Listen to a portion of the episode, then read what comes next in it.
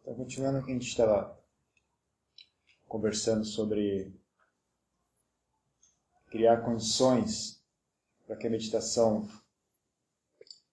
dê de fato resultados, seja, que a mente realmente se pacifique, se concentre, esse fenômeno chamado samadhi se manifeste.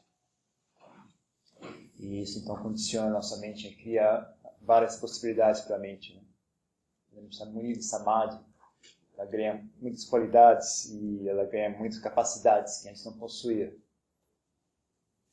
Outro, outro fator que é muito importante nesse assunto, nesse, nesse processo, é a questão dos prazeres sensuais.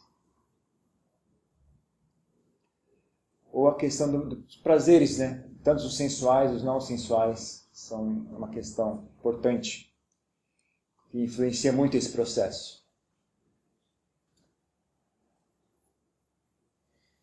Então, a bem da verdade é que precisamos de prazer para viver. Isso faz parte da, da nossa nosso nutrimento uh, mental, emocional. Uh, nossa mente precisa consumir prazer. Isso é uma, uma realidade dela. E... Mas aí tem, tem um pequeno problema, que são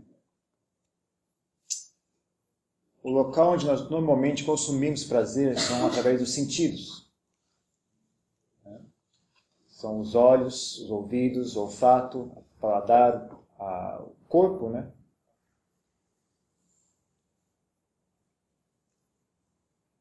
E as emoções também.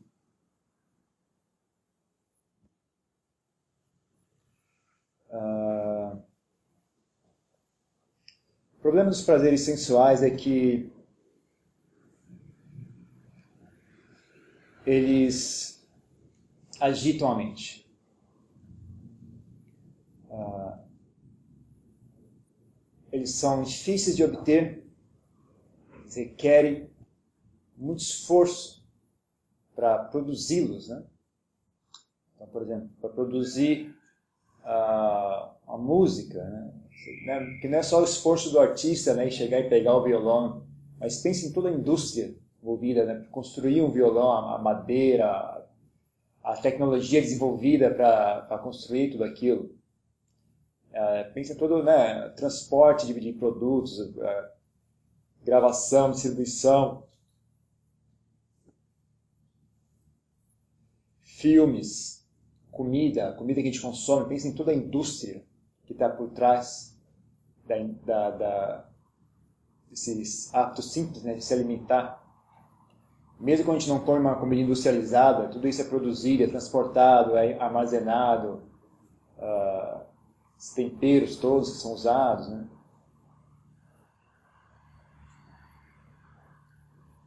E não só isso, também pense nesse corpo. Né? Porque os prazeres sensuais são consumidos são através do corpo. Se pensar em todo o trabalho que é cuidar desse corpo, suster esse corpo, não, evitar que ele fique doente, mantê-lo limpo, uh, carregar todas as sensações, né, suportar todas as sensações que ele produz, porque ele não produz só sensações agradáveis. Né? Uh, então a verdade é que os prazeres sensuais eles custam muito.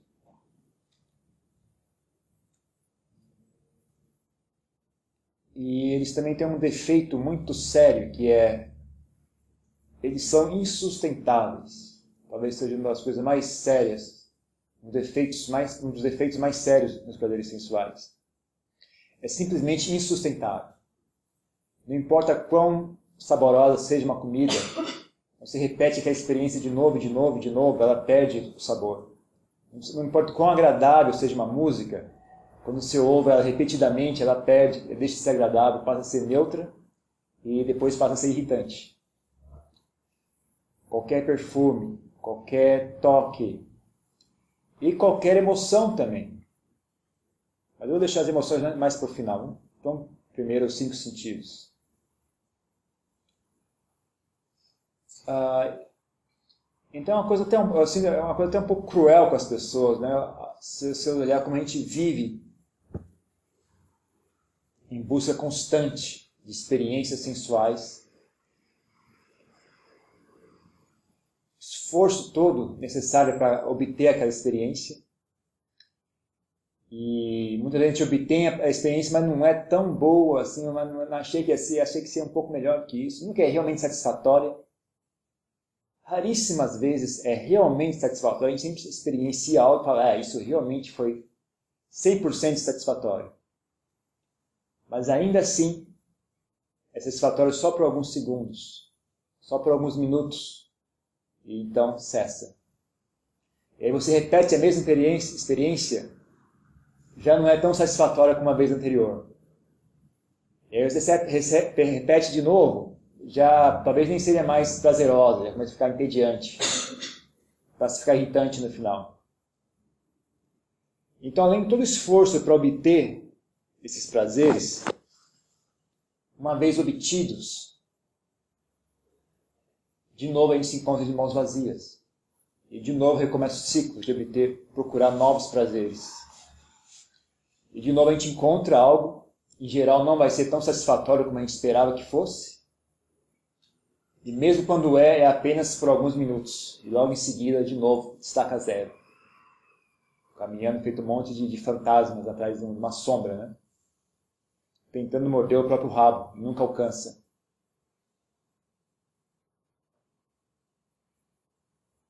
E se pensar na quantidade de, de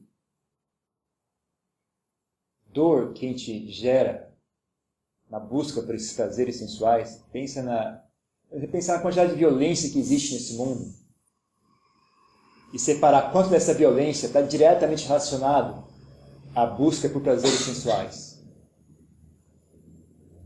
Uma pessoa que rouba, o que ela faz com o dinheiro que ela roubou? Pessoa que rouba para usar drogas, né? o que, é a droga? A droga é um prazer sensual. Droga é, uma, é um prazer sensual. A pessoa usa droga ela tem uma sensação agradável. Pessoa que comete estupro, violência sexual, pessoa que engana os outros para ganhar dinheiro. Né? Em geral, o que é que elas fazem com esse dinheiro? Né? O corrupto que rouba o dinheiro público, o que ele faz com o dinheiro que ele roubou? Compra casa, compra carros, compra bebidas, compra comida de luxo, compra viagens, turismo. São todos, né? Quando você vai numa viagem de turismo, o que, é que você está experienciando? Sons, imagens, sensações físicas, né? calor, frio. Ah, são todos presentes sensuais. Então, se você pensar na quantidade de violência, dor e sofrimento que os seres humanos realizam nessa busca por prazeres sensuais, né? é o que realmente faz a gente refletir, né? até que ponto será que vale a pena ou não. E essa, essa, essa obsessão deixa a mente queimando constantemente. Até as próprias pessoas que tomam deleite em prazeres sensuais admitem que é uma queimação. Porque qualquer música que você ouvir, as pessoas sempre usam esse, esse sim, né, do calor, do fogo que queimando, né, o fogo do, do desejo, queimação do, do amor. Filmes também, né, inúmeros filmes usam essa, essa imagem do calor, dos desejos, do, da queimação algo queimando no meu coração, calor dentro de mim.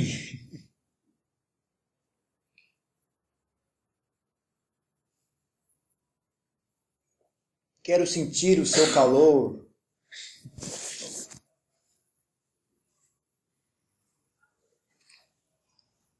E as músicas que a gente ouve fala, expressam tanto esse sofrimento, né? esse, esse sofrimento desse, dessa ânsia por prazeres sensuais.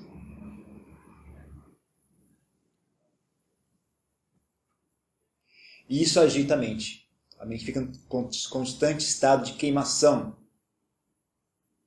E com o tempo a gente associa esse desejo com a gratificação do prazer. Né? Então a gente deseja algo, obtém aquilo e sente prazer. Com o tempo, nossa, nossa percepção vai ficando tão grosseira que a gente começa a associar desejo e prazer, quando na verdade desejo é sofrimento. Desejo é uma sensação dolorosa, uma sensação que queima dentro da mente. Mas como a gente começa a ficar tão, tão uh, viciado nesse ciclo, a gente perde essa percepção, perde o meio do campo, só, só percebe quando surge o desejo e imediatamente começa a projetar já qual é o prazer que eu vou obter. Né? E aí começa a associar, achar que desejo é algo prazeroso. As pessoas sentem prazer em desejar porque elas ficam fantasiando sobre como vai ser o prazer disso que eu quero obter. Né? Uma hora que você pega a mente desejando desejar.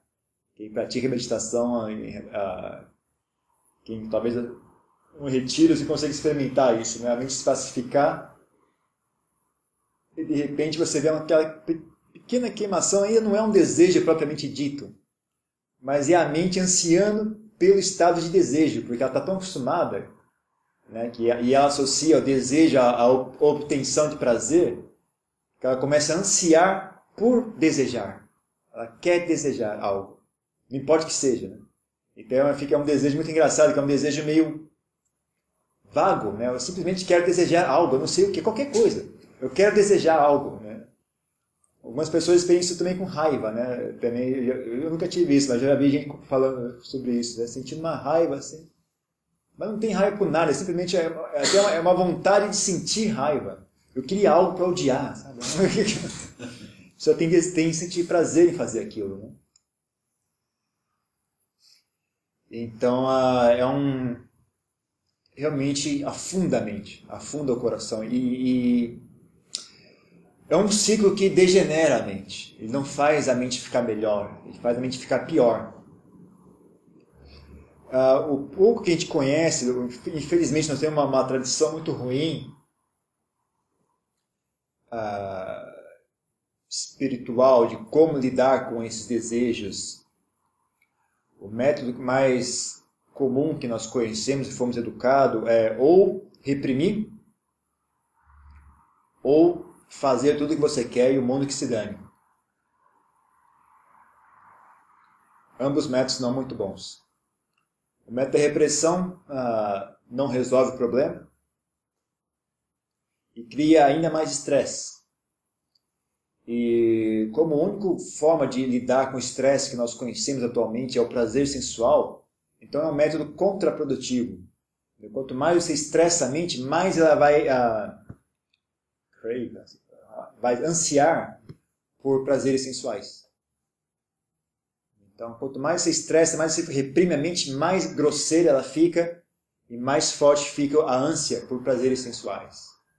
Então, é algo que não resolve, simplesmente piora o problema ainda mais, na verdade. E aí também tem outro método de simplesmente, a gente fala, enfiar o pé na jaca, jogar para o mundo e cair na gandaia. Que é outro método também que não resolve, porque você, como eu falei, você obtém um prazer sensual e logo em seguida tem que ter outro. Então você reforça esse, esse ciclo, né?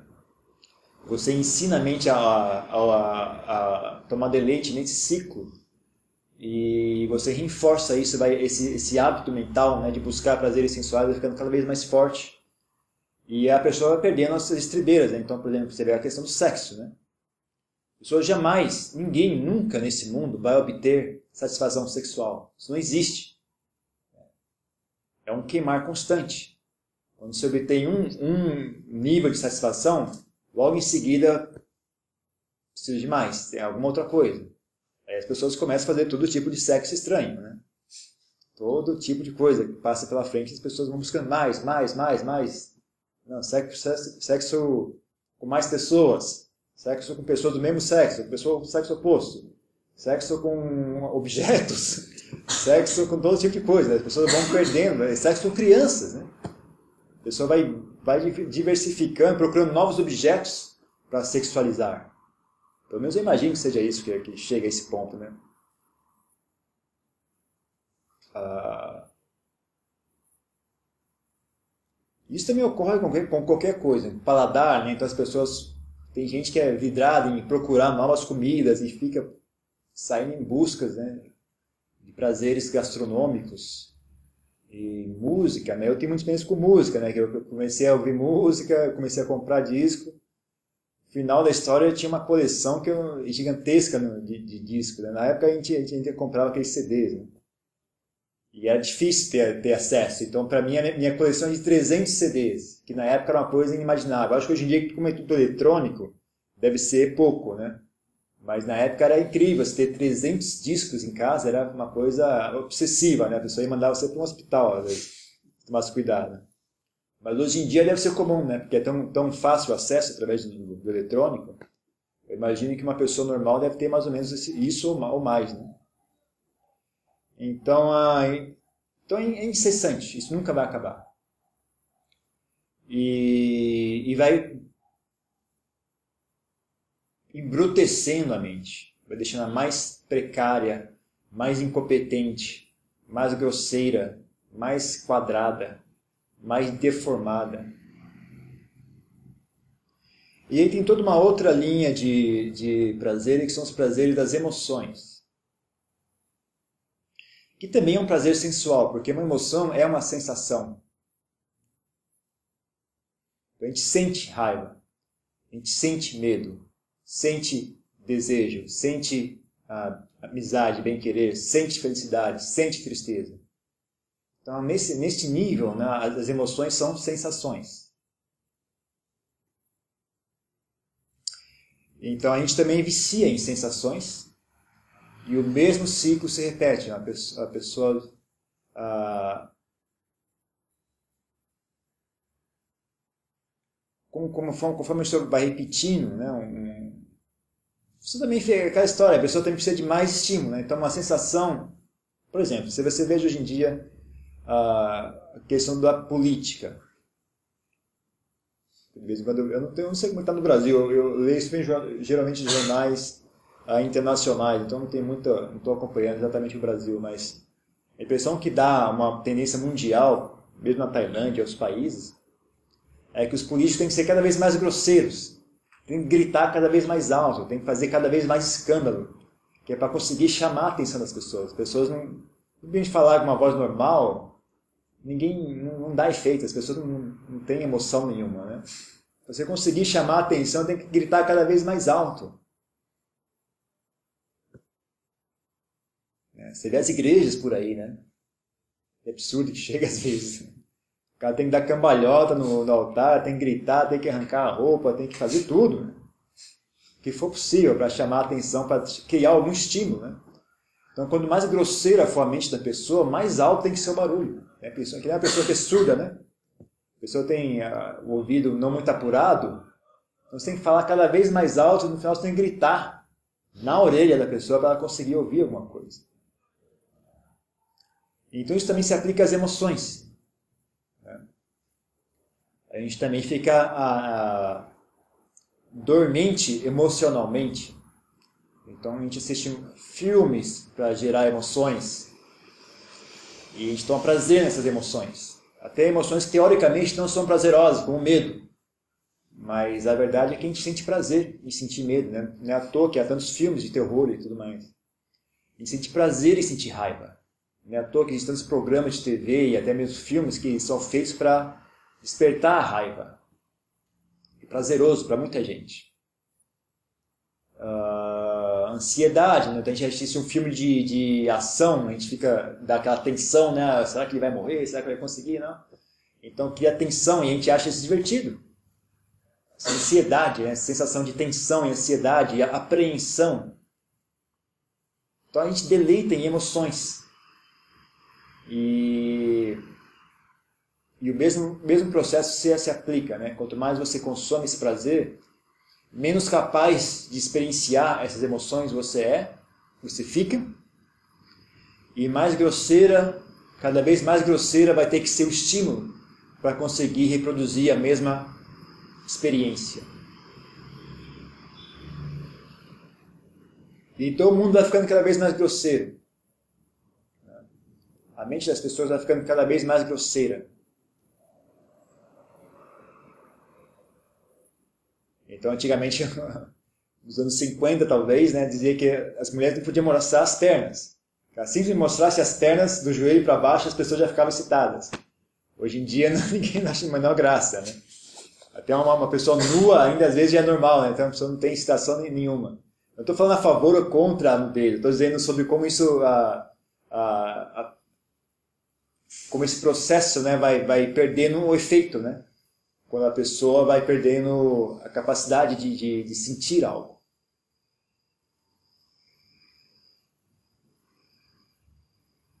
Que na verdade antigamente as pessoas andavam nuas, né?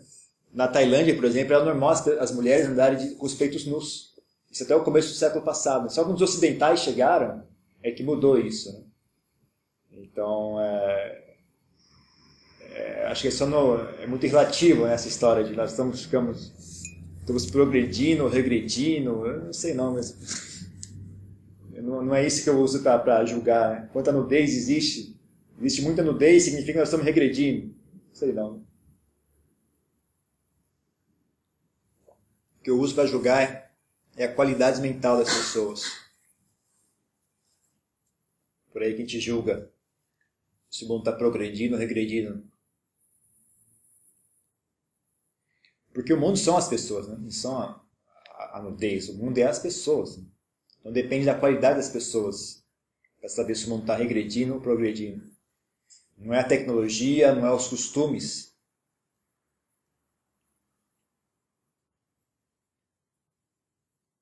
Então, quando a gente vai sentar em meditação, e a mente está viciada nesse tipo de experiência, ela queima e não para. Ela quer mais, mais essa experiência. O vício de uma pessoa normal é, é, chega ao nível de estar tá constante, um estímulo constante. Não dá para você não me estimular com alguma emoção ou com algum prazer sensual. É por isso que a mente não para de pensar, né? porque as ideias também geram uma sensação gera alguma emoção. Por isso que a gente, ou quando a gente para de pensar, então vem alguma música. A música no, no, no pano de fundo cantando e não para. Então a mente simplesmente se recusa a não ser estimulada 24 horas por dia. Uh, isso é um problema. Isso é um, é uma, é sintoma de algo errado. Então a gente precisa aprender como não há uma, uma eu não conheço nenhum truque para sair dos prazeres sensuais e cair direto nos prazeres que não são sensuais, né? que seriam os prazeres do, da, dos estados mais sutis da mente, né? dos estados de concentração mais sutis, que são prazeres incrivelmente fortes, mas não são prazeres sensuais. Mas, uh, então a gente tem que, tem que haver um, um pequeno, uma, uma transição entre um, um modo de, de, de experienciar prazeres para outro. Então o que a gente faz nesse caso é buscar prazeres sensuais, mas que sejam menos danosos e possivelmente até benéficos. Então, prazeres sensuais que não são muito danosos, por exemplo, o prazer de um, uma paisagem bonita, prazer de um, né, de um contato com a natureza, som, um som natural, agradável, uh, prazeres simples, né, do, do, do, que não, não requeram, que não estimulem os sentidos de forma artificial, já ajuda muito, né? Então, prazer de emoções benéficas, talvez o mais importante do que tudo isso que foi dito, né? Existem prazeres, então o contato com a natureza é um prazer que não é muito danoso à mente, não, agride muito. E prazeres de, não, por exemplo, olhar uma estátua do Buda muito, muito inspiradora, muito bem feita, né? então você senta e, e acha que gera inspiração para buscar o caminho do Dharma, prazer de recitar sutras, etc. Mas os prazeres que realmente são mais úteis para nós, praticantes, são os prazeres de, das emoções que poderíamos chamar de saudáveis. Estados mentais saudáveis. Então, aprender a sentir prazer, a, por exemplo, com o estado do bem-querer. Né? Bem querer, ter bem querer pelas pessoas, bem querer por si mesmo. Né? Sentir amizade pelas pessoas, sentir bem querer, desejar o bem alheio, né? ter a boa intenção. Né? Isso é uma sensação, na verdade, muito agradável, muito suave e agradável. Precisa aprender a. Eu esse português. A estimar, estimar esse prazer. Ensinar a si mesmo a consumir esse prazer e, e tomar deleite nele. Né? É, também não pense só na, na sensação, mas também ensine, né? veja, pense sobre as, as, as vantagens envolvidas nesse tipo de prazer. As boas qualidades mentais que você desenvolve graças a esse prazer. É um prazer que nutre a, a mente de forma saudável forma correta. O prazer da renúncia. O prazer de abrir mão das coisas. Prazer de, de ser capaz de viver com menos. Porque esse é um prazer que é o prazer da liberdade, na verdade. O prazer da renúncia tem a ver com o prazer da liberdade, de não estar vinculado. Porque uma amarra é um vínculo, né? Um grilhão, uma corrente é um vínculo.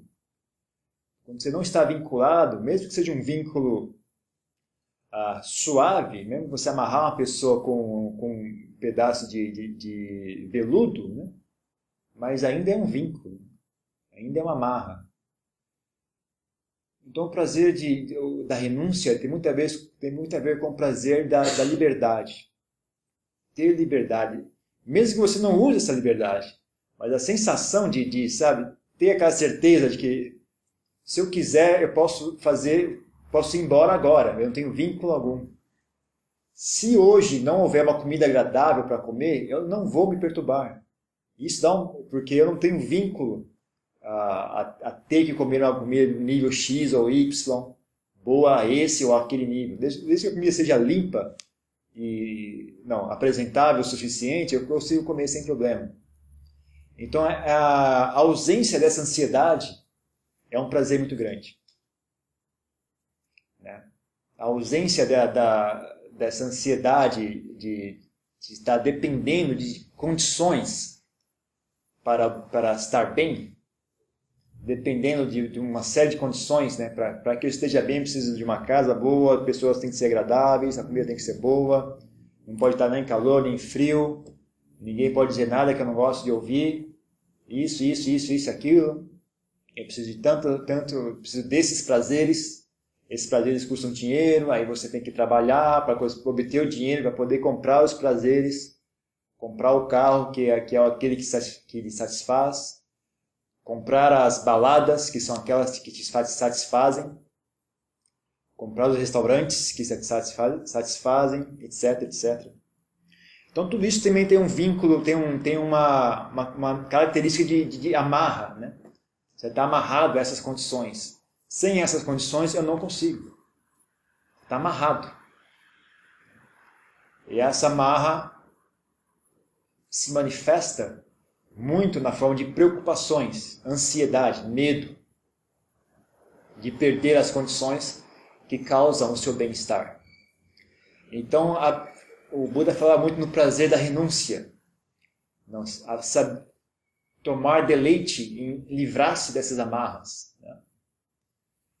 Né? Ah, então, usufruir o prazer da liberdade, né? que é uma, um prazer muito sutil, tem a ver também com... Ambos os prazeres que eu citei agora têm muito a ver com a, tem muito a, ver com a mente pacífica. Né? Então, a, o bem-querer, ele não agita a mente, ele, na verdade, traz um, um estado de bem-estar. É bem diferente da raiva do mal querer. O mal querer realmente queima a mente, né? deixa a mente ah, irritada. Já o bem querer deixa a mente suave, flexível e tranquila. Uh, então o prazer da renúncia né, traz um prazer de liberdade. Essa liberdade dá uma sensação de bem-estar, de tranquilidade, de não ansiedade.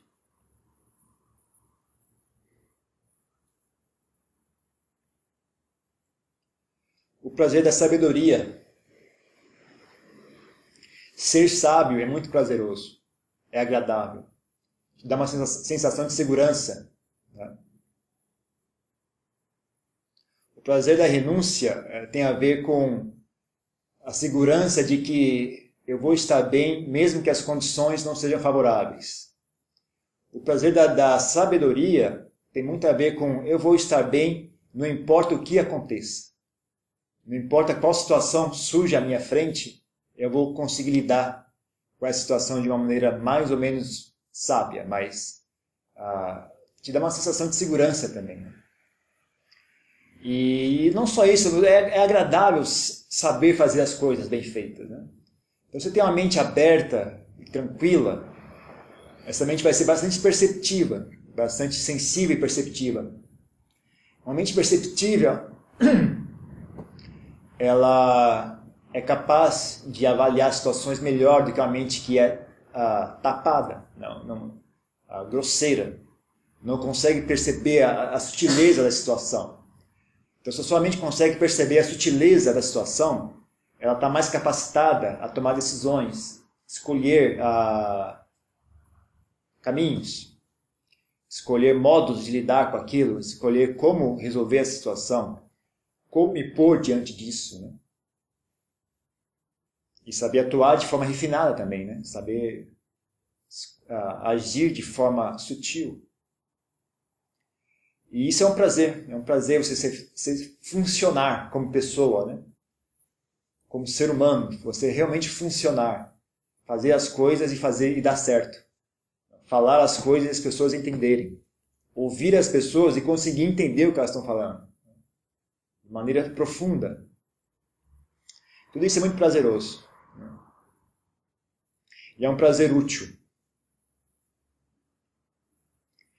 Então a gente tem, precisa fazer esse trabalho, né? Aí você também pode pensar em mais coisas, né? Que sejam prazeres ah, espirituais, se vocês quiserem chamar dessa forma.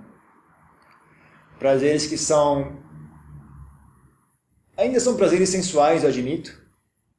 São prazeres emocionais, mas são prazeres úteis. Prazeres que nos fazem pessoas melhores ao contrário dos prazeres sensuais que nos fazem pessoas piores e nos deixam mais grosseiros, mais egoístas. Tá? Uma pessoa que tem muito desejo é uma pessoa agressiva, porque ela tem que obter aquele desejo, que é uma coisa que queima. Então é natural uma pessoa que tem muito desejo sensual vai ter muita agressão, porque agredir é uma forma de obter esse, sua satisfação, né? o objeto do seu desejo. Ou vai ser uma pessoa muito desonesta. Porque outro método muito simples para obter prazeres sensuais é enganar as pessoas.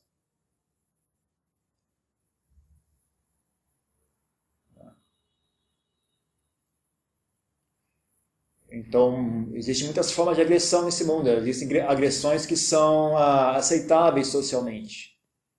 Então, a agressão de uma, uma pessoa, um empresário, tem uma, uma, uma estratégia bem agressiva de ganhar o mercado, de derrubar os concorrentes, de convencer as pessoas a comprar o produto dele. Às vezes até enganar, até fica, chega uma hora que fica meio, meio, meio incerto, né? Isso aqui já chama, isso aqui já se chama enganar as pessoas a comprar meu produto, a, ou ainda não? Ainda chama convencer. Né? Convencer, qual a intensidade do, do, seu argumento que passa a ser uma ameaça, né? Você está ameaçando as pessoas, compre isso, não, isso, isso, e vai acontecer com você. Né? Fica, a coisa chega uma hora que fica meio, meio enuviada, né? até que ponto isso aqui já é enganar ou ainda não? Até que ponto isso aqui já é ameaçar as pessoas ou ainda não? Fazer chantagem emocional com as pessoas ou ainda não? Então tem várias agressões que a gente experiencia e pratica na vida diária que são aceitáveis. Né? Não estou falando só dos assaltantes, estou falando também de nós aqui, né? pessoas normais. E mentiras então nem se fala. Né? Enganar as pessoas também nem se fala. Então, pense nisso, né? observe o mundo ao seu redor, observe as pessoas ao seu redor. Ah, estejam atentos a essa, essa questão de a, a diferença entre prazer e felicidade. Que muitas pessoas consomem, têm muito prazeres, mas elas não têm felicidade. Ah, não, observe ao seu redor, né? Veja. Quanto prazer algumas pessoas consomem e ainda assim não obtêm felicidade. Você pensa em alguns artistas aí que são famosíssimos, estão no topo do mundo e ainda assim não são felizes. É óbvio, é óbvio perceber que a pessoa não é feliz. Tem todo o prazer, da, da, toda, toda e qualquer forma de sensualidade que a pessoa tem acesso. Tem acesso ao prazer da vaidade, toda e completa, e ainda assim não consegue ser feliz. Ela tem que usar drogas, às vezes morre de overdose. Casa e, não, e separa, briga, isso e aquilo.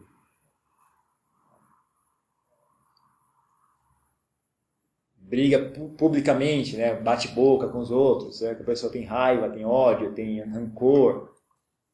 Não importa quanto prazer a pessoa obtenha, ainda assim não é suficiente. Comete suicídio. Quantos né, famosíssimos aí cometeram suicídio? Ou o suicídio lento, que é o suicídio das drogas. Né? A pessoa não tem coragem de fazer de uma, de uma tacada só, ela vai se matando ao pouco, né? vai se nulificando ao pouco através do uso da, das drogas. Até que o corpo entra em colapso e a pessoa morre de vez. Tá? Então reflitam sobre isso, né? pensem, observem o mundo ao redor de vocês.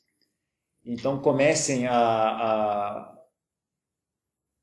fazer essa transição, né? Se um dia, se por acaso vocês se convencerem de que eu estou falando tem, faz algum sentido, uh, então a fazer essa transição, abandonar os prazeres sensuais e buscar os prazeres espirituais. Né? Mas eu não recomendo viver sem prazeres. Né? Não pense que, que isso é possível. É, ou você tem os prazeres sensuais ou você tem os prazeres espirituais. Mas ah, viver sem prazer é difícil, eu acho que é impossível. É óbvio que no, nesse momento de transição, uma das, uma, das, uma das qualidades que você vai requerer é ser capaz de aguentar um pouco também, né? Você abre mão de um prazer, mas ainda não pegou o outro ainda, né? Então você vai ter que também ter um pouco de, de, de capacidade, né? De espaço, né? de espaço para também para passar sem, né? aprender a ficar sem prazer durante um, alguns períodos.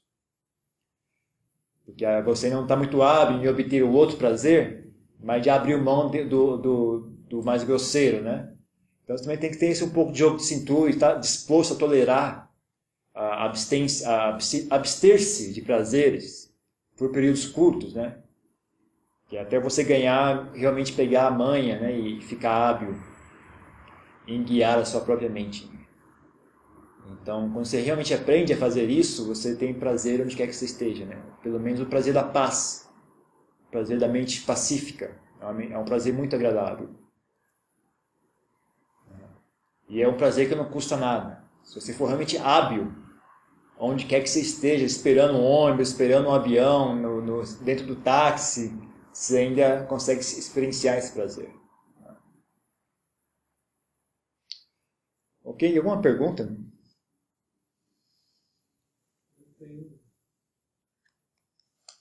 Pode tentar.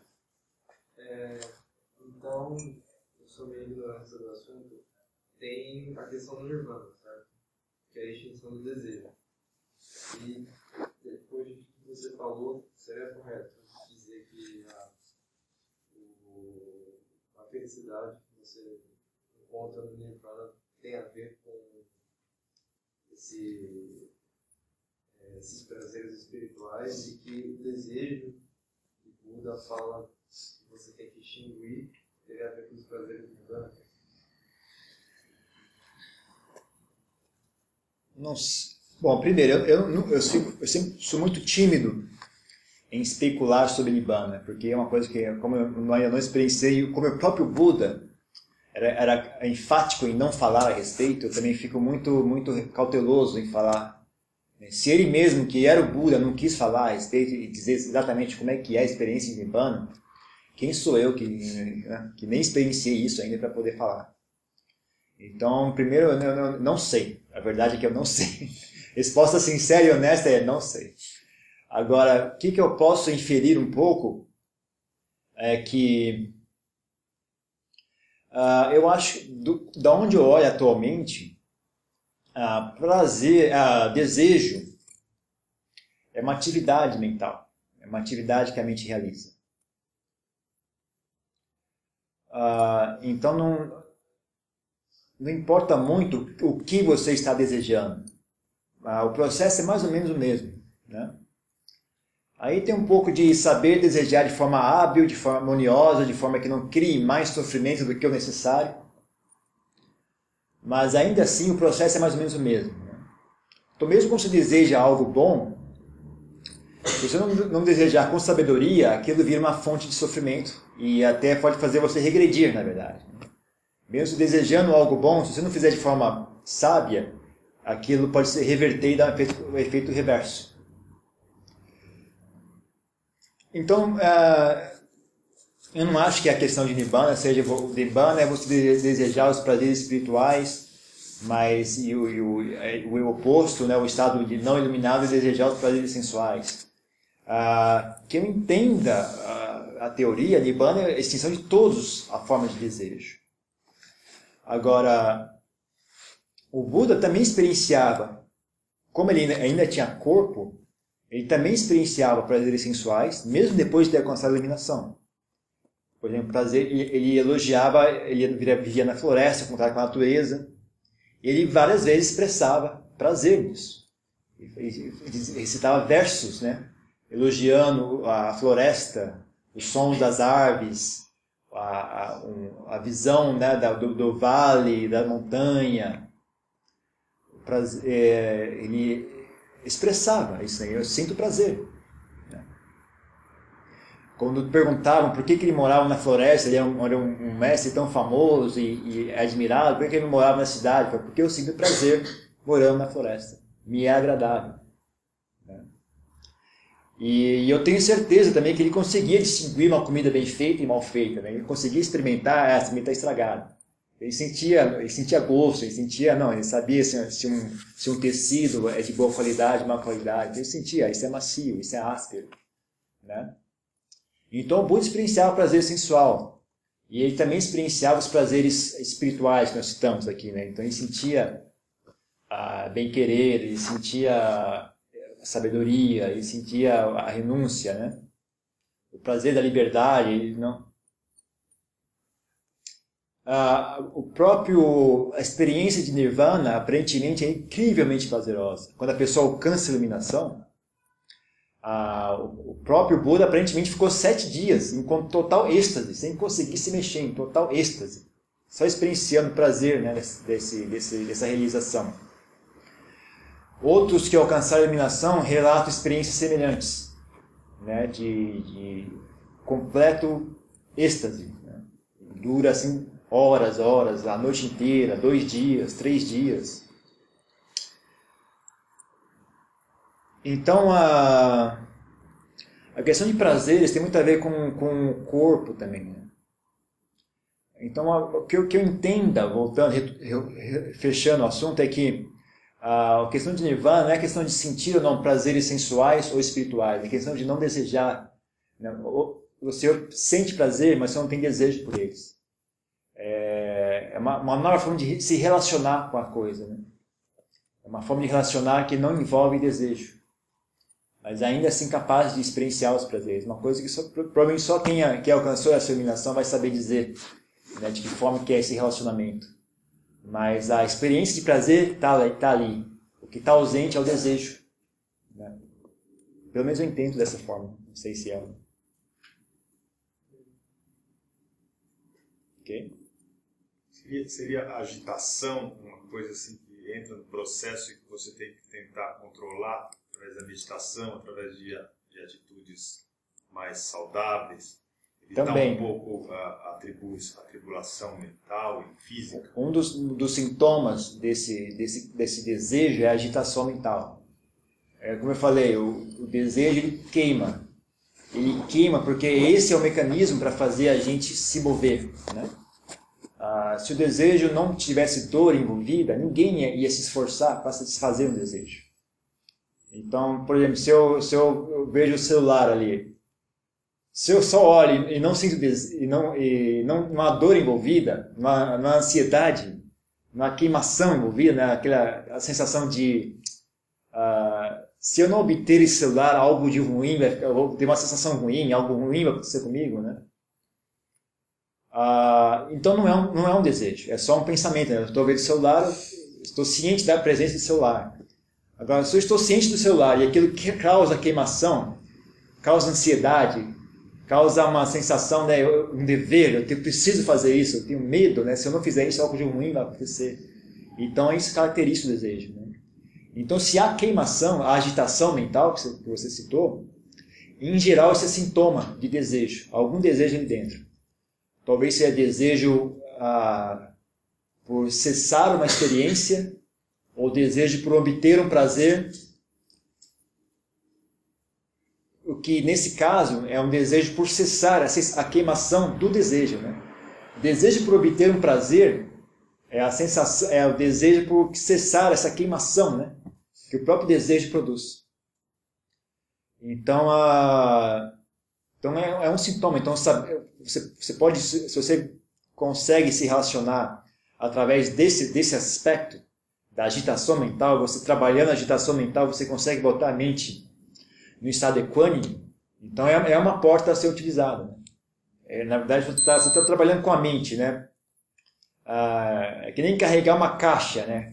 Como é que você quer pegar essa caixa, né? Como é que você se sente confortável pegar a caixa por cima, por baixo, com um braço, com dois braços? Você quer colocar no ombro? Cada pessoa vai ter um, um approach diferente, né? Então, se você quiser olhar o assunto sobre o approach da agitação mental, se sente confortável ah, com esse approach, então está está 100% correto. Né? Então, cada pessoa tem uma, tem uma, mas tem a ver sim isso.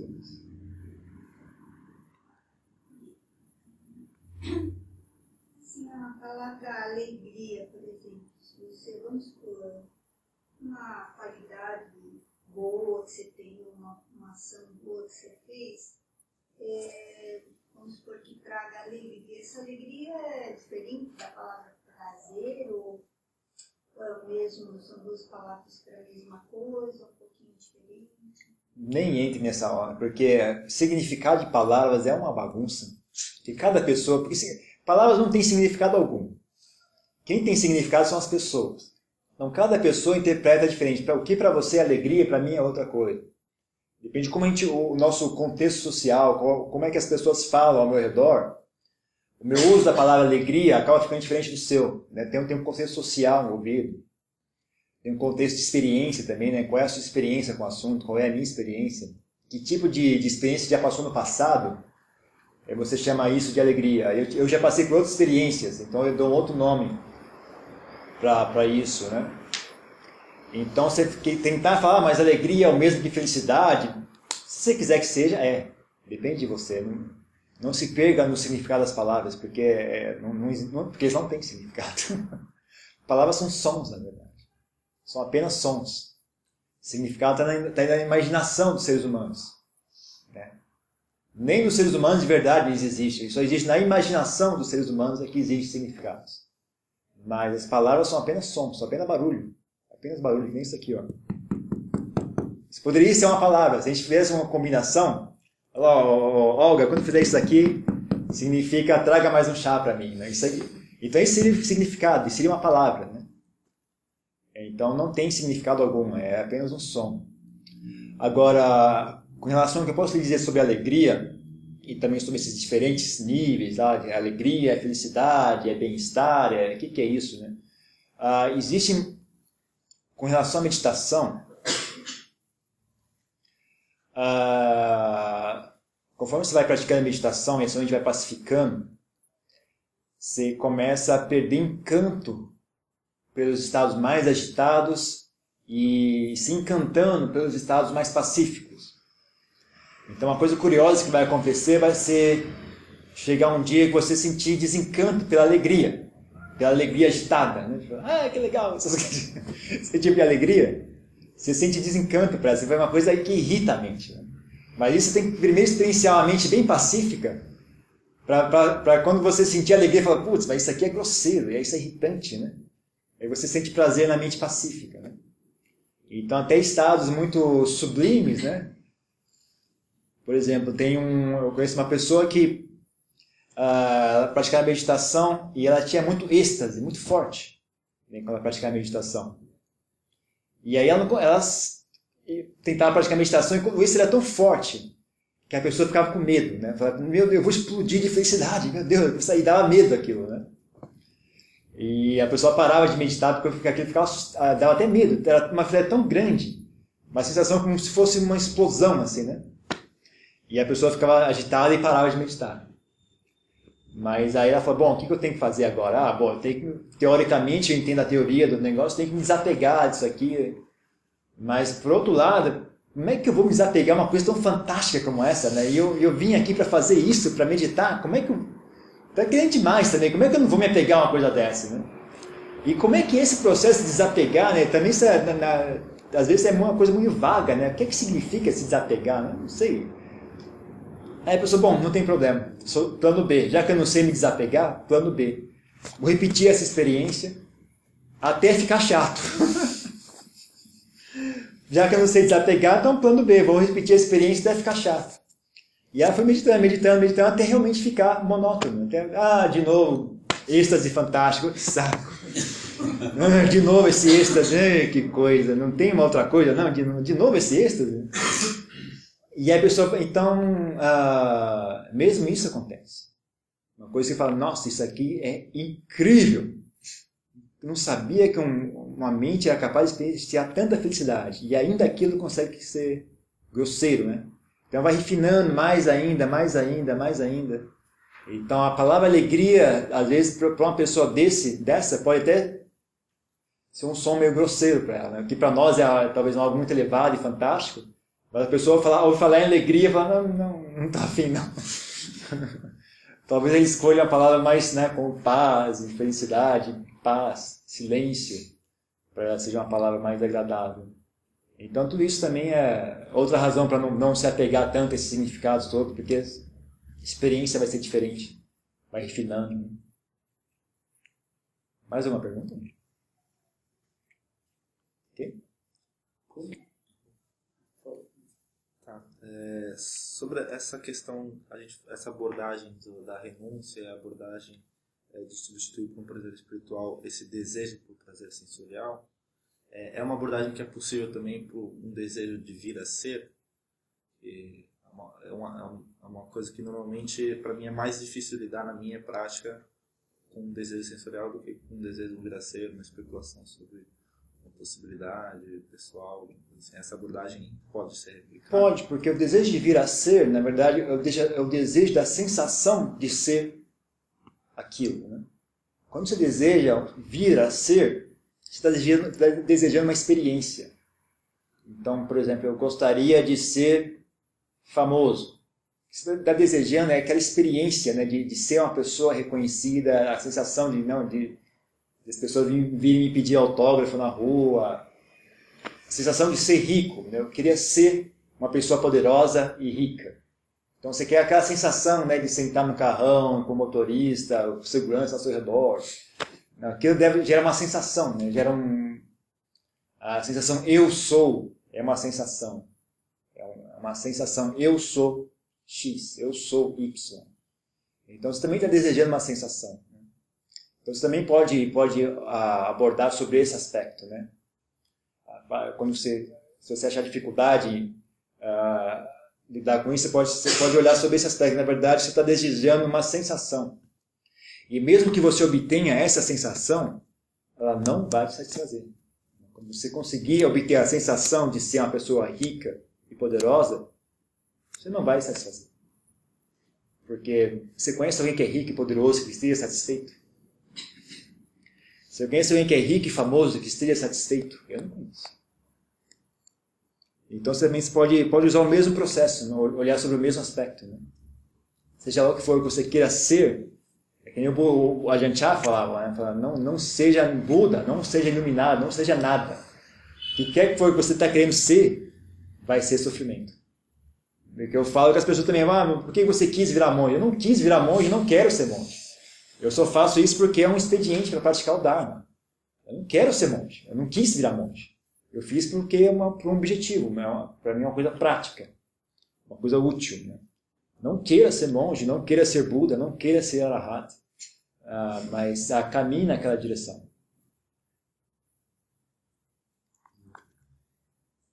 É, como que, a, assim, durante a prática da meditação pode ser cultivada essa transição né, é, entre as experiências sensuais e estados mais sutis do ponto de vista prático, durante a prática da meditação. Durante a prática? Sim. Sim. Você pode lidar com Você pode usar vários recursos, né? Você pode.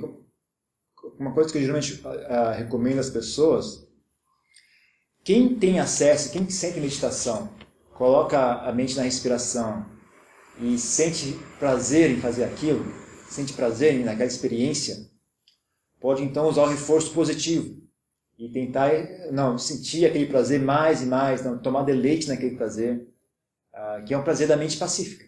Né? A mente que está em paz, está em silêncio. Então você pode realmente não, tomar deleite nesse prazer e, e é, aumentar o tempo né, desse prazer e consumir esse prazer mais frequentemente. Quando está esperando um ônibus, não, para e consome aquele prazer de novo. Ah, cria um vínculo emocional com aquele prazer, um vínculo de bem-querer com aquele prazer, com aquele bem-estar. Quem não tem essa experiência, quem sente meditação e só vê bagunça, só sente mal, que era o meu caso. ah, aí você pode usar um pouco o intelecto também para ajudar a dar um suporte. E não e eu, eu não sei, eu, eu, eu sou muito, eu sempre era, ou talvez ainda seja, muito idealista, né? E, e não me conformava com, com, com, com coisas mal feitas, né? Então, para mim, é uma coisa que, que era sempre. Você via aquela bagunça da minha e falei: não, não aceito isso aqui. É possível, vou achar uma forma de pacificar isso, porque não dá. Não, isso aqui é inaceitável. Não, não aceito que a minha mente seja assim. Né? Então, só um exemplo. Né? Você pode usar várias linhas de raciocínio diferentes para manter você né, naquele, naquela busca, naquele esforço. Então você pode uh, usar o seu raciocínio para criar motivação para continuar naquela, na, para prender a mente naquela tarefa. Né? Ah, por exemplo, você sentar e, e, uma coisa que também aprendi é que ah, há muita aversão dentro de nós, né? Uma pessoa comum, na verdade, tem muita aversão, muito sutil, né? Por exemplo, o corpo é muito, muito, muito dolorido. Ele, ele é, na verdade, um corpo normal de uma pessoa é bastante desagradável para a mente. Ah, você só percebe isso quando você realmente experiencia a mente pacificar completa e perfeitamente. E aí quando ela sai do estado de paz, aí você vê como ela reage ao corpo, você fala, ah, esse corpo é um fardo para a mente. E isso é muito sutil. Mas você também, você, você parar e olhar para isso, aprender a tolerar essa sensação desagradável que o corpo produz, as inúmeras, infinitas sensações desagradáveis que o corpo produz, e também aprender a tolerar a sensação desagradável que a mente produz, por exemplo, a sensação desagradável do, do, anse, do anseio por prazeres sensuais. Você conseguir pelo menos tolerar, mesmo que você não consiga, não consiga, não, porque tolerar já é fazer as pazes a certo ponto, né? Então você sente o anseio por prazeres sensuais, mas você consegue tolerar aquela sensação sem, sem perder o foco, né? Consegue sentar e, experienciar aquilo ah, quando você faz isso com frequência, você perde o medo dessas sensações e a mente começa a ficar mais e mais obediente. Quanto mais a mente perde o medo dessas sensações, ela fica mais maleável, mais obediente, mais manipulável. E aí você consegue botar ela na respiração e ela fica. Então, o que mais impede a mente de ficar na respiração é o medo que ela tem das sensações físicas e emocionais. Então, com o primeiro exemplo, a pessoa que, que coloca a mente, a respiração, a, a mente na respiração e sente prazer nisso, então ela tem um ponto de apoio, que é aquele prazer. Né? A pessoa que não consegue fazer isso tem que, tem que criar um pouco de espaço para si mesma, usando tolerância, usando, né, sabendo aguentar mesmo, que chama Kanti para mim, né? a conseguir aguentar, pelo menos aguentar, né? mesmo que você não ache agradável, mas conseguir achar aquilo tolerável. Isso cria um pouco mais de espaço na mente. E aí, quando você cria mais espaço na mente, então você aplica a mente na respiração e ela fica. E aí você consegue pouco a pouco apresentar à mente, olha, olha esse prazer. Veja como isso é agradável. E aí você usa o intelecto para reforçar aquilo, ah, isso é agradável, isso é útil. Isso faz parte do caminho, isso vai me levar a mais sabedoria. Isso vai me fazer uma pessoa melhor. Então você vai reforçando com o intelecto e vai a pouco a pouco apresentando à mente aquele prazer, né? Mas talvez tenha um estágio, tenha um estágio inicial aí que envolva aguentar mesmo, saber aguentar, ter tolerância né? e conseguir suportar a si mesmo até você ter espaço suficiente né? para poder então focar a mente na respiração. Que é meio, eu sei que é uma, uma eu fico, me sinto mal dando essa instrução, porque não foi esse a, a, a, a cadeia de eventos que ocorreu comigo mesmo, né? Então, eu, agora que eu, que eu passando tudo isso, olho para trás e falo, ah, se eu fizesse isso, ia ser bem mais fácil, né? Uma, coisa por vez. Mas o problema disso é quem é que vai querer experienciar isso? Né? Quem é que vai querer experienciar algo desagradável? A pessoa vem meditar querendo bliss, não, é a felicidade, a paz, e, tudo zen, e aquela coisa. Quem é que vai ter paciência para sentar né, e ter insight e ver, não, eu vou investir nisso aqui, eu vou trabalhar, eu vou lidar com isso? Porque ninguém tem, né? Então, teoricamente, isso aqui é, é o caminho direto, fazer isso que eu falei agora. Mas, na prática, não, sei se isso é, é, é realmente viável, esperar que alguém tenha essa resolução, essa, não, esse insight, né? De chegar ao propósito nisso. Porque também é um, é um principalmente alguns ah, incômodos emocionais são muito sutis e são algo tão internalizado. O que significa estar internalizado? Significa que você vem escondendo aquilo há anos e anos e anos e anos. O que significa o quê? Você realmente odeia aquilo.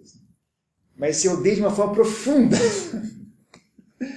É uma forma, é algo, só quando você experienciar você vai entender isso. Esse é um negócio que você vai dizer, realmente não quero experienciar isso aqui. Não é, não é assim, ah, não estou afim. É uma coisa assim, eu realmente, profundamente e misticamente não quero experienciar isso aqui. Então é duro você convencer a mente, não é tão simples assim, né? Você convencer a mente, porque ela vai tentar de qualquer forma jogar razões e construir ah, motivos para não fazer aquilo. Então, como eu falei, na teoria é muito simples, é faz isso, isso, isso e pronto. Mas na vida real é outra história.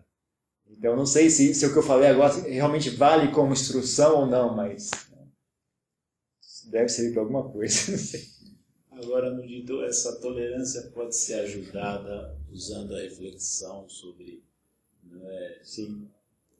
o que, que envolve tolerar, né, quer dizer, por que tolerar, que, quer dizer, a mente pode usar o, a reflexão para tornar a tolerância não simplesmente um aguentar meio, meio sofrido, mas é um aguentar com um pouco de, de propósito. De propósito. Com certeza. Isso pode ajudar.